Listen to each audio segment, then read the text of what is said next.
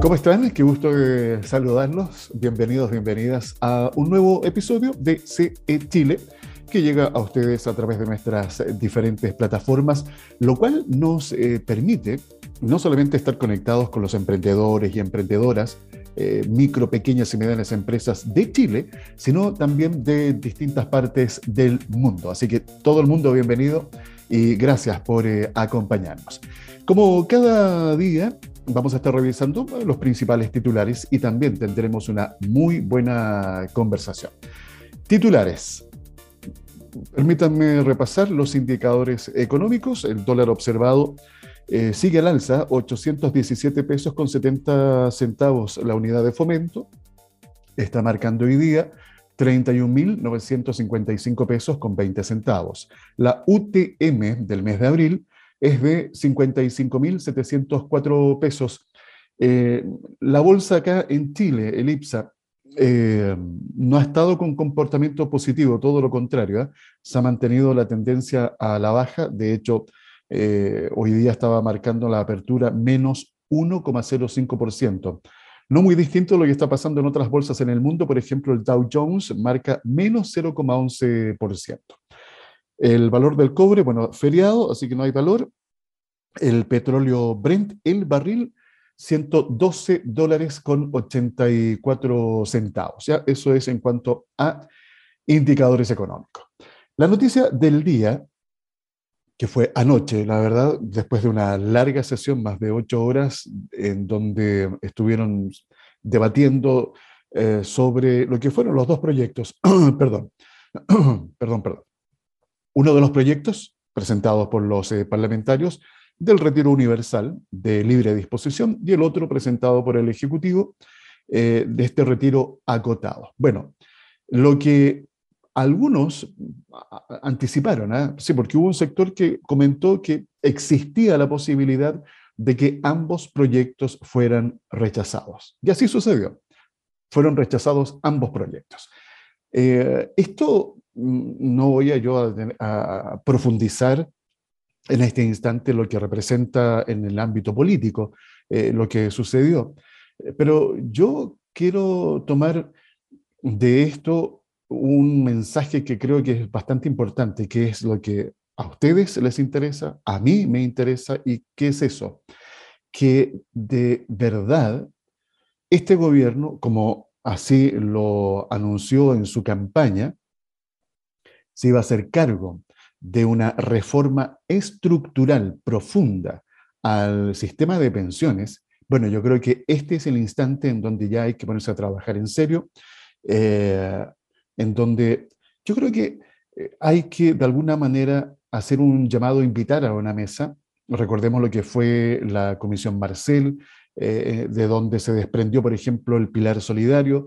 Luego tuvimos la Comisión Bravo, de la cual lamentablemente no se tomó nada para aplicar a esta reforma previsional. Eh, pero yo creo que hoy día ya es momento en donde los académicos, quienes se dedican a la investigación, en donde hay insumos, en donde hay argumentación, donde hay sustento, eh, de poder discutir técnicamente cuál va a ser la mejor estrategia o el mejor camino eh, para poder tener un sistema de pensión digno, en donde se pueda tener acceso a una pensión decente que permita cuando uno se jubila no ser tan castigado como es hoy día, en donde uno recibe un tercio, con suerte podría en algunos casos llegar al 50% del ingreso que percibió durante los últimos años. Eh, hay que mejorar. ¿Cuál será el camino? Un sistema mixto, un sistema de reparto, eh, seguir con un sistema de capitalización individual, pero con algunas mejoras. No sé, yo no tengo la respuesta porque no soy el técnico ni tengo las herramientas disponibles, pero sí eh, quiero instalar esta preocupación, que yo creo que esta es la instancia. ¿Cuál es la preocupación? De tener un mejor sistema de pensiones. ¿Quiénes son los responsables? Está, por supuesto, el sector político, está el Ejecutivo, pero está también la sociedad, está la academia, son muchos los eh, actores que tienen que participar y de alguna manera construir en conjunto, que es también lo que se está eh, proponiendo en este gobierno, eh, esta preocupación por lo que la gente necesita, por lo que la gente quiere. Y el cuestionado sistema de las AFP, esto viene hace mucho tiempo atrás porque no ha cumplido con lo prometido en sus inicios, y bueno, eso está a todas luces con claridad establecido. Entonces, ya es momento en de que hoy día los parlamentarios, diputados, senadores, eh, se dejen de buscar soluciones fáciles echando mano a los ahorros de cada uno de nosotros. Hay que buscar otro tipo de soluciones y ya dejar de lado el tema de los retiros. Eh, esto es como una visión muy general, ¿eh?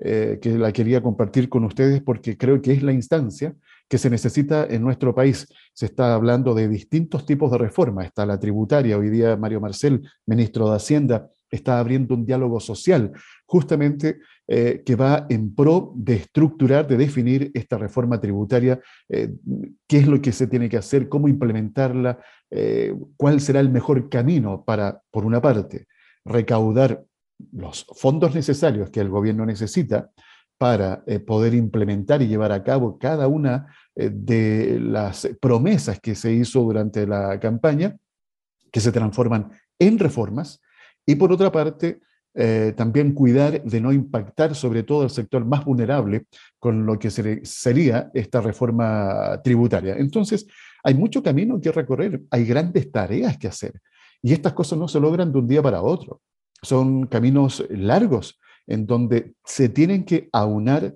eh, todos los intereses y dejar de lado, justamente, aquí va un punto interesante que siempre nos ha pasado y que lo hemos escuchado, que se sobreponen al interés general los intereses partidistas o políticos.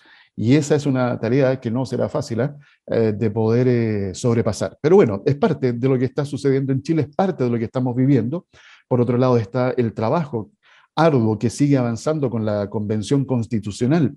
Eh, también ahí les quiero hacer un, llamado, estaba leyendo un artículo en donde se hacía mención que, por ejemplo, a través de Facebook, esta plataforma, esta red social, se están haciendo campañas con fake news justamente para, de alguna u otra forma, potenciar el rechazo, lo que será luego, eh, cuando conozcamos ya el borrador y vayamos en septiembre a votar, eh, se está haciendo una campaña de fake news. Entonces ahí hay que tener cuidado, independiente de cuál sea la opinión de cada uno de nosotros, si vamos a aprobar o rechazar eh, lo que nos presente la Convención Constitucional de esta Carta Magna tan esperada y anhelada, que es una tremenda oportunidad que como país estamos eh, teniendo y viviendo. lo importante aquí es informarse. Cuando esté listo el borrador, haya avances de este borrador, hay que ir leyendo. Uno se tiene que ir informando, hay que ser responsable. No pueden o no podemos tomar una decisión de ir a votar solamente por titulares, o porque me llegó un meme, o porque me llegó un tweet, o porque vi algo en WhatsApp. No, tenemos que ser responsables porque aquí eh, está en juego lo que vamos a tener, lo que nos va a regir en nuestra Carta Magna por los próximos, ojalá, 30, 40 o 50 años. Entonces, eh, son momentos claves que nuestro país está viviendo. Permítame avanzar rápidamente con un par de titulares más. Eh, a ver, bueno, esto ya está relacionado con lo que estábamos conversando. Estoy revisando los titulares de CNN Chile. El FMI, que es el Fondo Monetario Internacional y Banco Mundial, reevalúan una economía marcada por la inflación y la guerra, mientras el Fondo Monetario Internacional ha rebajado las previsiones de crecimiento de 143 países, el Banco Mundial mostró su profunda preocupación por lo que la subida de precios representa para los países en vías de desarrollo. Así, la reunión anual de primavera de ambos organismos se dio en un ambiente de pesimismo con respecto al futuro de la economía. Y, oye, a propósito de malas noticias, bueno, eh, eh, eh, es la realidad no más. Rápidamente les comento que la canasta la canasta básica de alimentos se dispara durante marzo y alcanza récord desde que hay registro. Esto según el informe del Ministerio de Desarrollo Social. Un 89% de los productos se encarecieron durante el mes. La variación acumulada pasó de 7,8% en febrero a 13,4% el mes pasado. Ahora, eh, los alimentos que más subieron sus eh, precios fueron limón, plátano, carne de pavo, de pollo.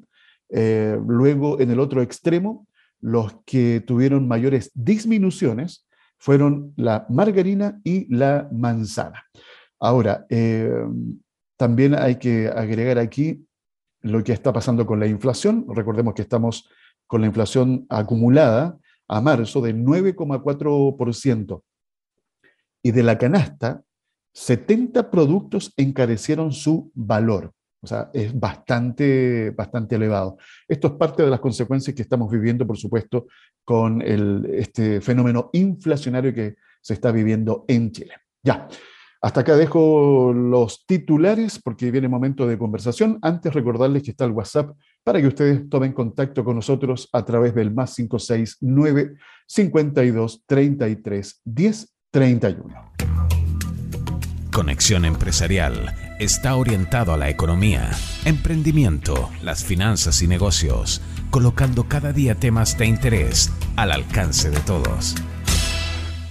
Momento de conversar, eh, momento de conocer distintas realidades. Hoy los quiero invitar para que nos traslademos a, Rapa Nui. Eh, hay una una conexión muy especial que nosotros tenemos con la isla. Esto producto, por supuesto, con quien voy a conversar. No es primera vez que voy a saludar a Josefa Villarroel Muñoz. Ella es coordinadora del Centro de Negocios de Cercotec Rapanui. Josefa, qué gusto de saludarte. Lo primero, gracias por recibirnos y muy bienvenida. ¿Cómo estás? encantada de poder hablar contigo de nuevo, Alfredo. Así que, Yorana, hay más para, para ti bueno, y para todos quienes eh, van a poder escuchar y compartir esta conversación. Yorana Curúa, ¿así es o no? Eh, ¿El hola para todos? Eh, Yorana eh, Curúa, sí, para todos. Y Yorana Jaimajatu es como, como un saludo cariñoso. Ah, qué bien. Lo voy a anotar ese. ¿ah? oye, Josefa, bueno, hay harto, harto que conversar porque nosotros acá en el continente no siempre estamos teniendo noticias de primera fuente de lo que está pasando en la isla, que recordemos ya lleva, ¿cuánto? A ver, 130, no, más de 130 años que se incorporó al territorio chileno, recordemos que forma parte de la quinta región, dependencia administrativa, por decirlo de alguna manera, pero con características eh, muy particulares. Y estábamos hablando con eh, Josefa antes de salir al aire, ¿qué estaba pasando ahí en la isla? Por ejemplo, acá en el continente estamos hablando, contextualizando en cosas muy contingentes, quinto retiro, estamos hablando del aumento del salario mínimo que va a afectar también el tema del funcionamiento de las pymes, estamos hablando de la inflación, cómo los, el precio de valores de productos de consumo básico se han disparado. Me imagino cómo debe estar por allá la situación en la isla, Josefa. Bueno, para, compartir primero que todo eh, el contexto en el que estamos acá en eh, la isla se encuentra cerrada al, turismo. Eso a veces también es algo que, como que desde el continente, mm, salvo de las personas que han querido viajar y comprar algún pasaje para poder venir a, disfrutar de las maravillas de la isla, están como más informados.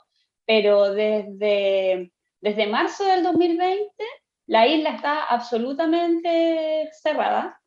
Em, se menciona por ahí que a lo mejor a mediados de año se podría generar una apertura, pero imagínense ustedes lo que significa estar en una economía cerrada, sobre todo en una, en una isla que está geográficamente muy aislada y que depende en el 90% del turismo, o sea, depende prácticamente del 90% de la gente que viene desde el, desde el continente, desde Chile, desde distintas partes del mundo, eh, a, la, a la isla.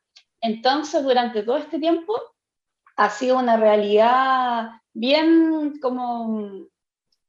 Eh, bien compleja. ¿eh? Bien compleja, sí, ha sido bien compleja en un ámbito, pero también quiero transmitir que por otro lado ha sido bien como significativo en el hecho de que, de que dentro de la isla se han recuperado ciertos espacios que era de la vida anterior al turismo, anterior al turismo básico.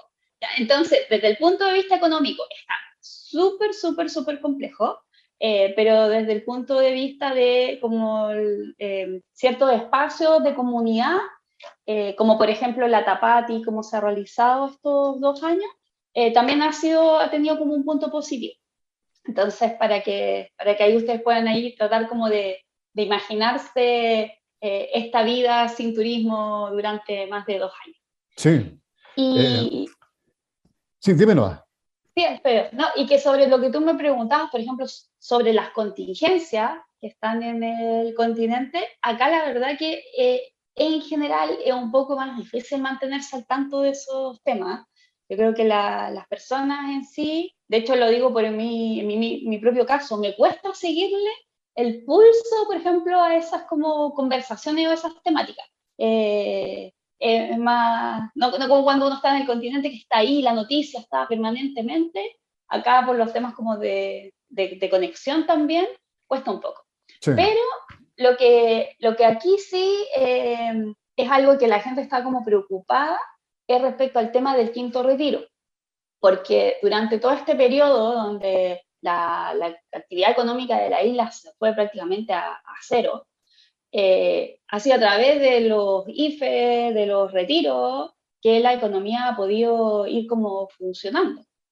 Y, por ejemplo, sobre el tema de la inflación, claro, acá nosotros no le estamos llevando tanto el pulso a lo que declara el ministro de Hacienda o las proyecciones económicas, pero les tengo que contar que acá los huevos están a 500 pesos o que un kilo de fruta puede llegar a costar 8 mil pesos. Wow. Eh, entonces la, la, inflación la vivimos así como, como día a día y vamos viendo cómo los precios crecen y como también no hay ingresos, no hay nuevos, eh, nuevos ingresos.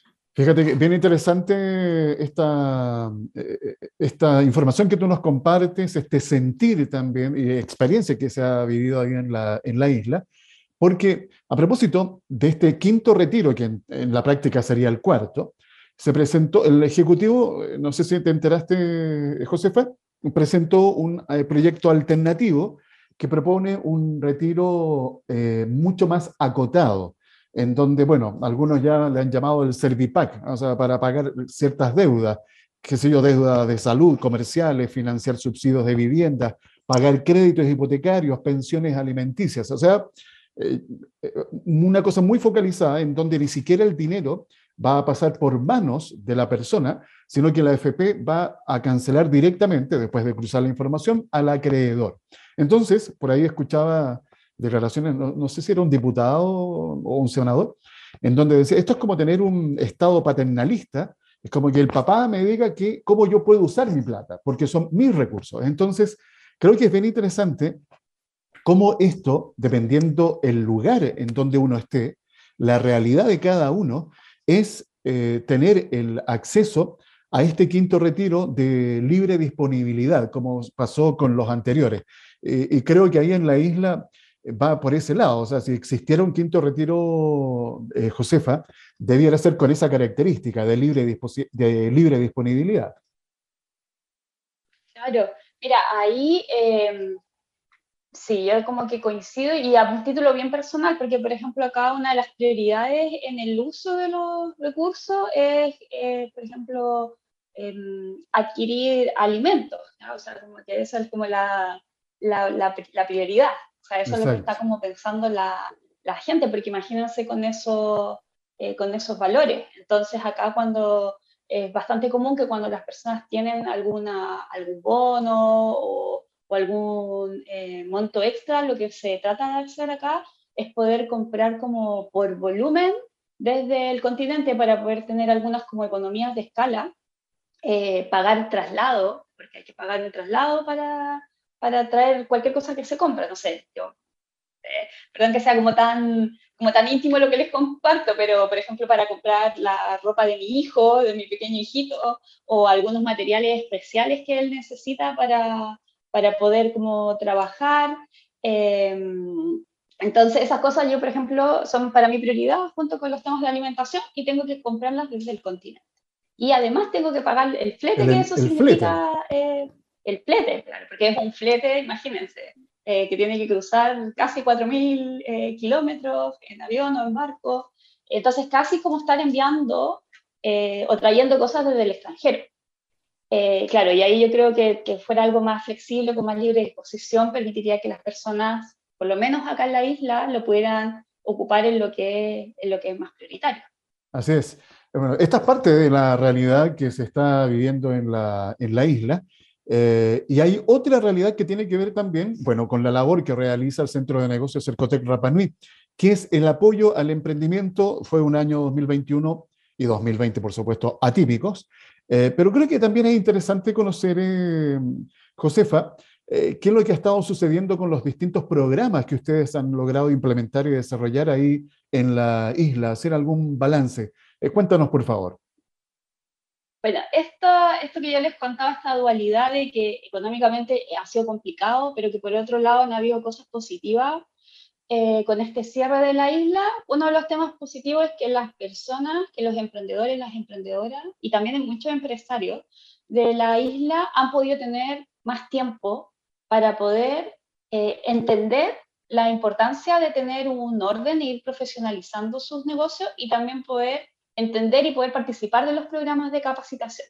Entonces, acá en el centro de negocios, que nos ha tocado todo nuestro trabajo en pandemia, em, hemos eh, realizado programas que se han focalizado principalmente en la formalización, en la profesionalización de los emprendimientos, en, en, cosas a lo mejor que pueden parecer más básicas para el continente, pero como la bancarización, eh, el uso eh, empresa de las redes sociales, que las personas no tengan, no estén eh, haciendo difusión desde sus cuentas personales, mezclando la información, eh, bueno, enseñando también el uso del, celular. Aquí por los temas de conectividad y por la distancia hay una brecha tecnológica importante. Entonces nos hemos dedicado mucho a generar eh, condiciones como habilitantes para el desarrollo de los negocios, Em, con todo esto de ayudar a constituir la empresa, el inicio correcto en servicio de impuestos internos, acá en la isla hay unas normativas especiales además del servicio de impuestos internos, entonces también en ese sentido eh, se tiene que adaptar el mecanismo que se utiliza en el continente. Em, y, y, como les decía también el tema de la bancarización, las redes sociales, metodologías nuevas que en el continente están súper, súper conocidas, como el Business Model Canvas, el tema del pitch, acá son cosas súper nuevas, y junto a eso hemos estado trabajando con los emprendedores, eh, hemos hecho muchas capacitaciones que han sido súper eh, bien recibidas por la, por la comunidad, trabajamos en red acá en, en, en Drapanui, no hay tantas instituciones, funciona distinto lo que llamamos el ecosistema de emprendimiento porque en el continente a lo mejor está un poquitito más lejos, pero tú tienes una oficina de Corfo, de Cercotec, de ProChile, de Cernamec, eh, no sé, la Cámara de Comercio, ya está todo ahí. Está todo en la mano. que desplazar. Claro, pero aquí no. Hay oficina de servicio impuesto interno, acá no. Entonces, eh, entonces ha sido bien interesante como con las instituciones que sí están presentes en el territorio hemos podido trabajar, estamos con cientos 110 emprendedores y emprendedoras, casi puras emprendedoras, porque eso también aquí es bien característico. En, Rapanui, el, prácticamente el, el, el 90% de las asistentes a las capacitaciones son mujeres y de los emprendimientos que trabajan con asesoría es prácticamente el 75% que están liderados por mujeres. Así que Yapanui, el ecosistema de emprendimiento de Yapanui se define como un emprendimiento liderado por las mujeres. Empoderado, ¿eh? Sí. Sí. Oye, Josefa, a propósito, estaba pensando en esto, ¿eh? que nos comentas del desarrollo del emprendimiento, utilización de redes sociales, plataformas de marketplace, e-commerce, que ya te voy a preguntar a propósito por una, por una plataforma que recuerdo fue lanzada el año pasado, el K Ojo, Ojomai, me parece que es K Ojomai, el despertar. K Ojomai. Ya. Eh, la pregunta es la siguiente, ¿cómo hacen en el tema de ventas? Eh, porque están las fronteras cerradas. Eh, si yo en el continente me conecto con alguien de la isla por un producto en particular, ¿existe esa posibilidad? ¿Se está desarrollando esa venta al continente o a alguna otra parte con esta restricción que ustedes tienen o es solamente local? Eh, eh, las ventas son principalmente locales, pero sí existe la posibilidad, ¿ya? Ahí hay, hay como dos eh, niveles donde hay personas que se contactan principalmente con los emprendedores o con las personas y acuerdan sobre todo el tema de la entrega, ¿ya? Porque el tema de la entrega es algo que hay que definir, el, el, costo del envío y pues. también los plazos del envío, ¿ya? Entonces, eso eh, se puede hacer. Em, y a veces, muchas veces esas ventas son informales, ¿ya? Es como que se conecta una persona con otra y le pide. Ahora, desde el centro de negocio, lo que estamos trabajando es, justamente en, en, fortalecer a los emprendedores para que ellos ya puedan empezar a hacer ventas como más formales hacia el continente. Eh, eso quiere decir que cuando del continente les pidan, oye, pero tú me puedes facturar por estos productos porque yo soy un negocio y quiero exhibir tus productos en mi vitrina o los quiero incorporar dentro de mi tienda o mi emporio gourmet y quiero tener productos de la isla, los emprendedores sean capaces de eh, entregar todo lo que implica la formalidad de cómo se hacen los negocios también eh, en el continente o en, todo, o en otros lados, que es poder entregar una cotización adecuadamente, preocuparse de los temas de packaging, poder emitir una factura, un documento tributario que la otra persona o la otra empresa va a necesitar en el continente. Entonces, todo eso hemos estado trabajando con el centro de negocios durante este tiempo y ya estamos bien avanzados. De hecho, eh, justamente estamos eh, durante esta semana por el mes del libro en una campaña con una emprendedora que es una autora de cuentos que recoge toda la magia de la isla y eh, está en una campaña, en una promoción especial de despacho de sus libros hacia el continente y con un precio especial porque tenemos un punto de retiro en Las Condes. Entonces, entonces, de esa manera, la gente puede también eh, adquirir estos productos a un costo más, más económico, acercándose a este punto de retiro en Las Condes. Y ese es un ejemplo de, eh, de cómo ya esto es una, una empresa de Rapanui que está generando venta de una manera como más consolidada hacia el, hacia el continente. Oye, pero después esperamos irles contando más, más novedades. Sí, de todas maneras. Oye, pero acá una duda logística. Eh, está la frontera cerrada. ¿Cómo se despacha, por ejemplo, esa misma empresa, cómo despacha por avión. Se despacha por avión. Se despacha por avión vía land. Es como una, una em, logística donde desde acá de la isla se va a despachar a la oficina de LAN, nuestro puente aéreo, eh, o lo que nos mantiene conectado principalmente con la isla, con, perdón, con el continente, es, el, la, es LAN. Hay un vuelo a la semana. Entonces se hace el despacho, luego eh, se retira en, las oficinas de LAN allá en Santiago. Y bueno, ahí se hace la logística si se requiere como despacho a domicilio o en este caso tenemos un punto de retiro. Oye, entonces ese vuelo... Sí, dale, va. Y que les quería comentar, aprovechar de comentar también que, que, que, desde allá para acá ocurre lo mismo, por eso también está estos, estos costos altos, porque hay que hacer, pagar el pago de un embarcador que lo lleva hasta eh, Lano lo lleva hasta el barco en Valparaíso y luego se traslada hasta acá y luego de acá también se tiene que despachar. Entonces, esos son como lo, la, logística, ¿sí? De verdad es como una logística internacional. Sí, claro. Sí, por eso también los costos son más elevados. Eh, oye, entonces este vuelo semanal o cuando llega algún barco ahí a la isla, tienen como destinos y cargas, me imagino, muy específicas eh, residentes de la isla que pueden ir al continente, después vuelven sin problema, pero cero turista. Cero turista. Y eh, principalmente los vuelos que hay son vuelos de carga. Ya, sí, porque ahí está el abastecimiento también. Sí, sí, el vuelo semanal es un vuelo de carga. Eh, y, y, hay vuelos especiales, vuelos humanitarios que se han llamado, o vuelos en realidad como de retorno de las personas que están habilitadas para vivir en el continente que traen a la, a la gente, pero eso es como más esporádico. Los vuelos que hay principalmente son los vuelos de carga. De acuerdo.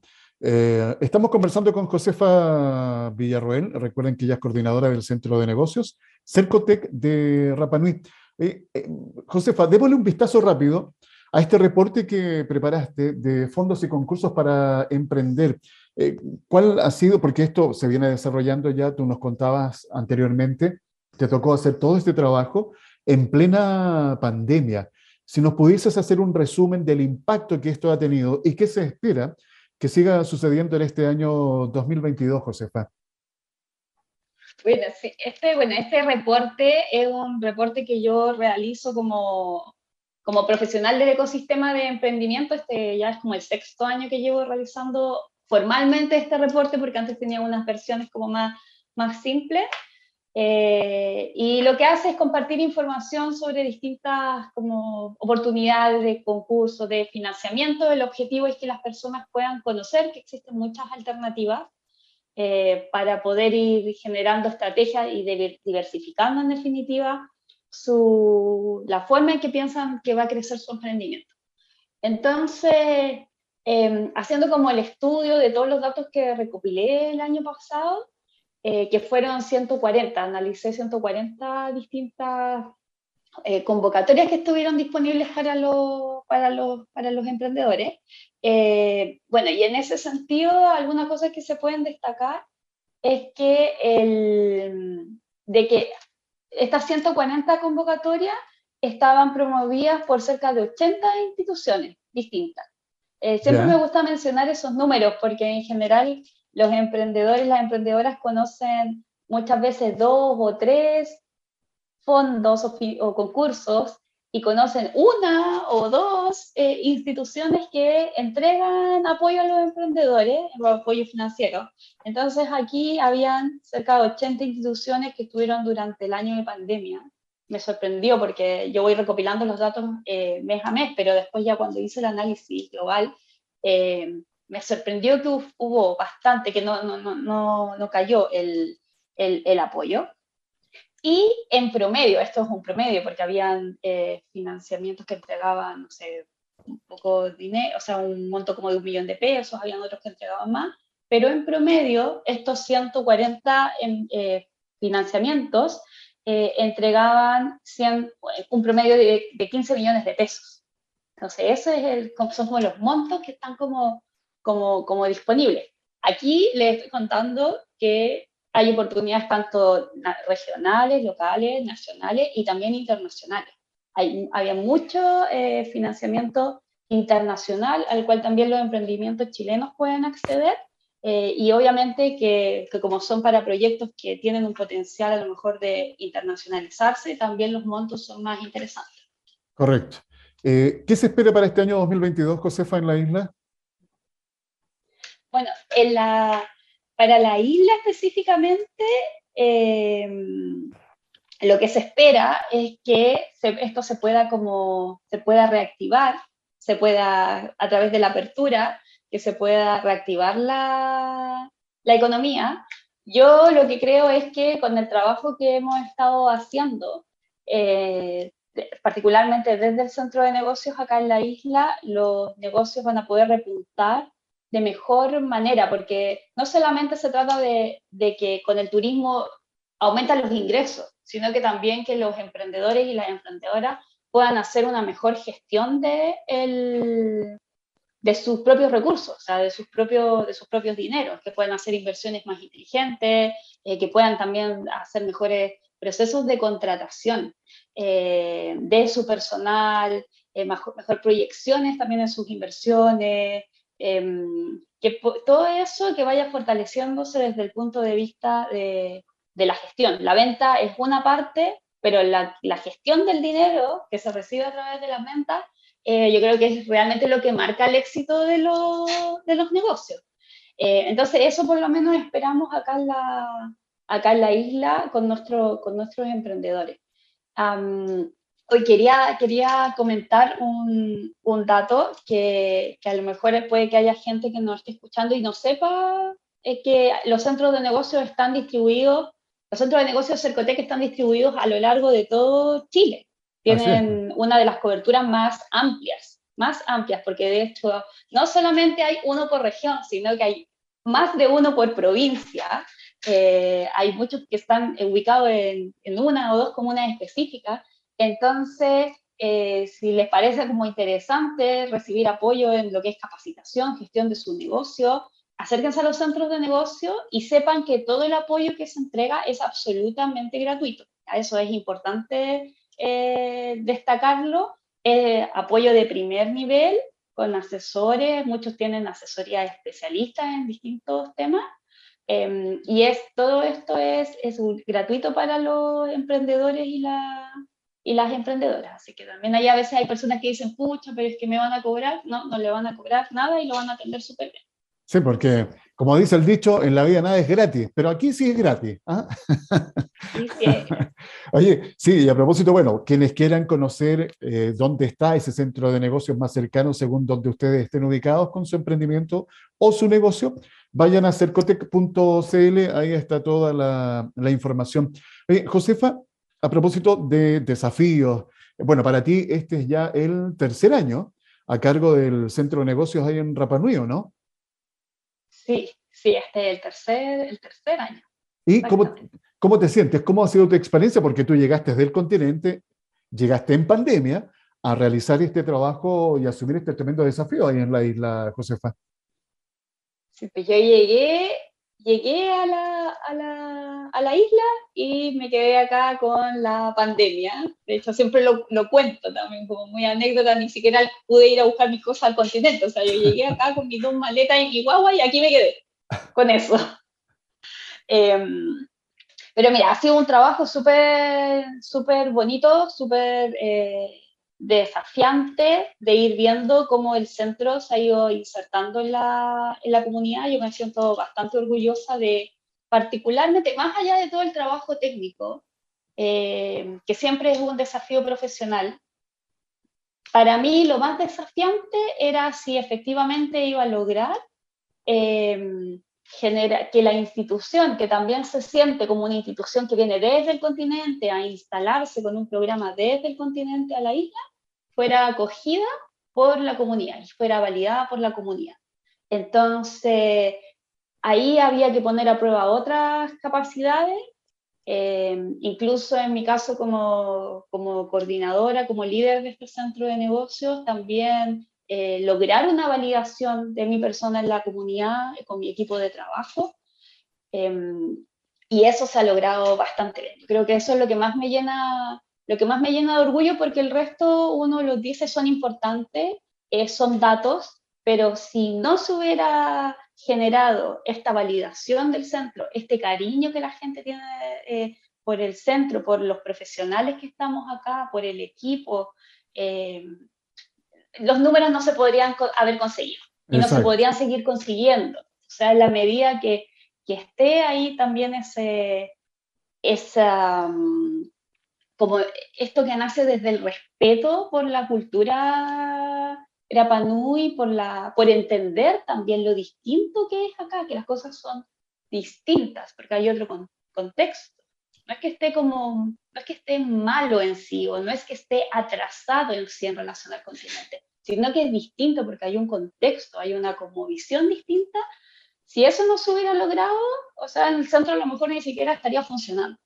Entonces, entonces, desde ahí el desafío es, bueno, poder seguir trabajando para lograr cosas más desafiantes con las personas, que ojalá próximamente empiecen a ver muchos de los productos de Isla de Pascua en algunas tiendas en el continente, eh, conociendo el talento de los emprendedores y de las emprendedoras que, hay acá, eh, y que también cuando el turismo se reactive podamos ver todos estos pequeños emprendimientos que se crearon en pandemia, muchas veces de la necesidad de las personas, que sean emprendimientos que permanezcan y que fructifiquen, porque son rentables. Quiero poner acento en este último concepto que ha compartido Josefa, eh, lo que significa eh, llevar un modelo, un modelo de gestión a un lugar con una cultura eh, que es parte del patrimonio, además de la, de la humanidad, en donde hay ciertas formas de vida que está muy arraigada y lo que se persigue en este tipo de territorios como en Rapanui es conservar, preservar y fomentar justamente esta cultura. Entonces, lograr conectar ambos mundos ha sido todo un desafío y yo te felicito, Josefa, porque has logrado lo que se persigue, que es llevar todo este conocimiento, esta expertise a los emprendedores, emprendedoras de la isla, para ayudarlos a potenciar justamente sus modelos de negocio y que no solamente dependan de la agricultura, sino de esta industria tan potente para que tiene tanto desarrollo como es el turismo, pero que hay que hacerlo también con una mirada sustentable.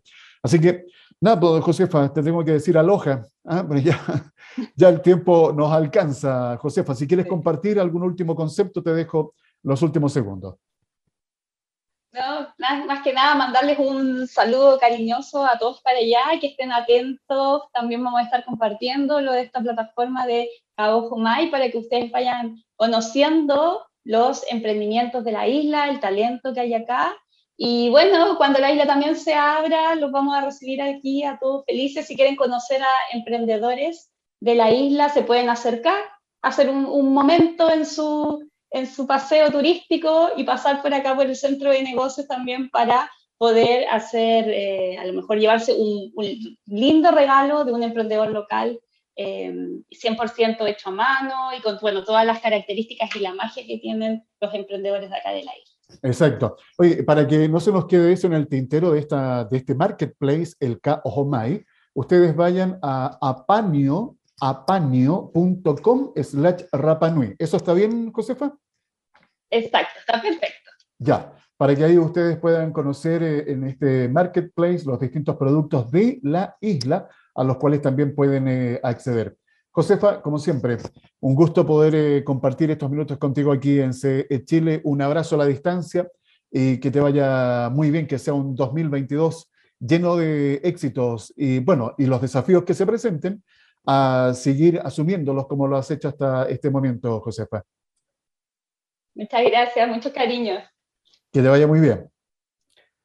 Josefa Villarroel Muñoz, coordinadora del Centro de Negocios Cercotec Rapanui, acompañándonos aquí en otra interesante conversación en CE Chile. Ustedes recuerden eh, canalizar sus consultas, sus inquietudes a través del WhatsApp, el más 569 52 33 10 31.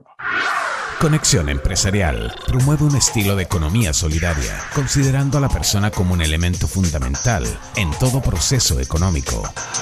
Bien, eh, me tengo que despedir. Espero que hayan disfrutado esta interesante conversación, acercándonos a la realidad de lo que está sucediendo allá en la isla, en Rapa Nui, hermoso lugar. ¿eh? Qué ganas de, conocer.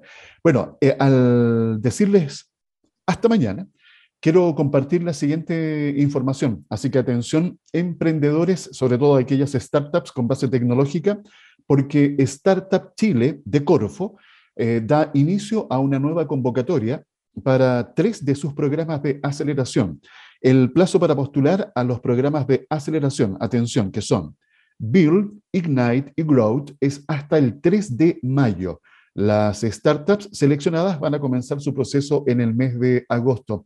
El objetivo de este nuevo llamado que realiza Startup Chile es apoyar a negocios de base tecnológica en distintas etapas de desarrollo. En esta oportunidad, el presupuesto designado para llevar a cabo los programas de aceleración que les acabo de mencionar es de 135 mil dólares.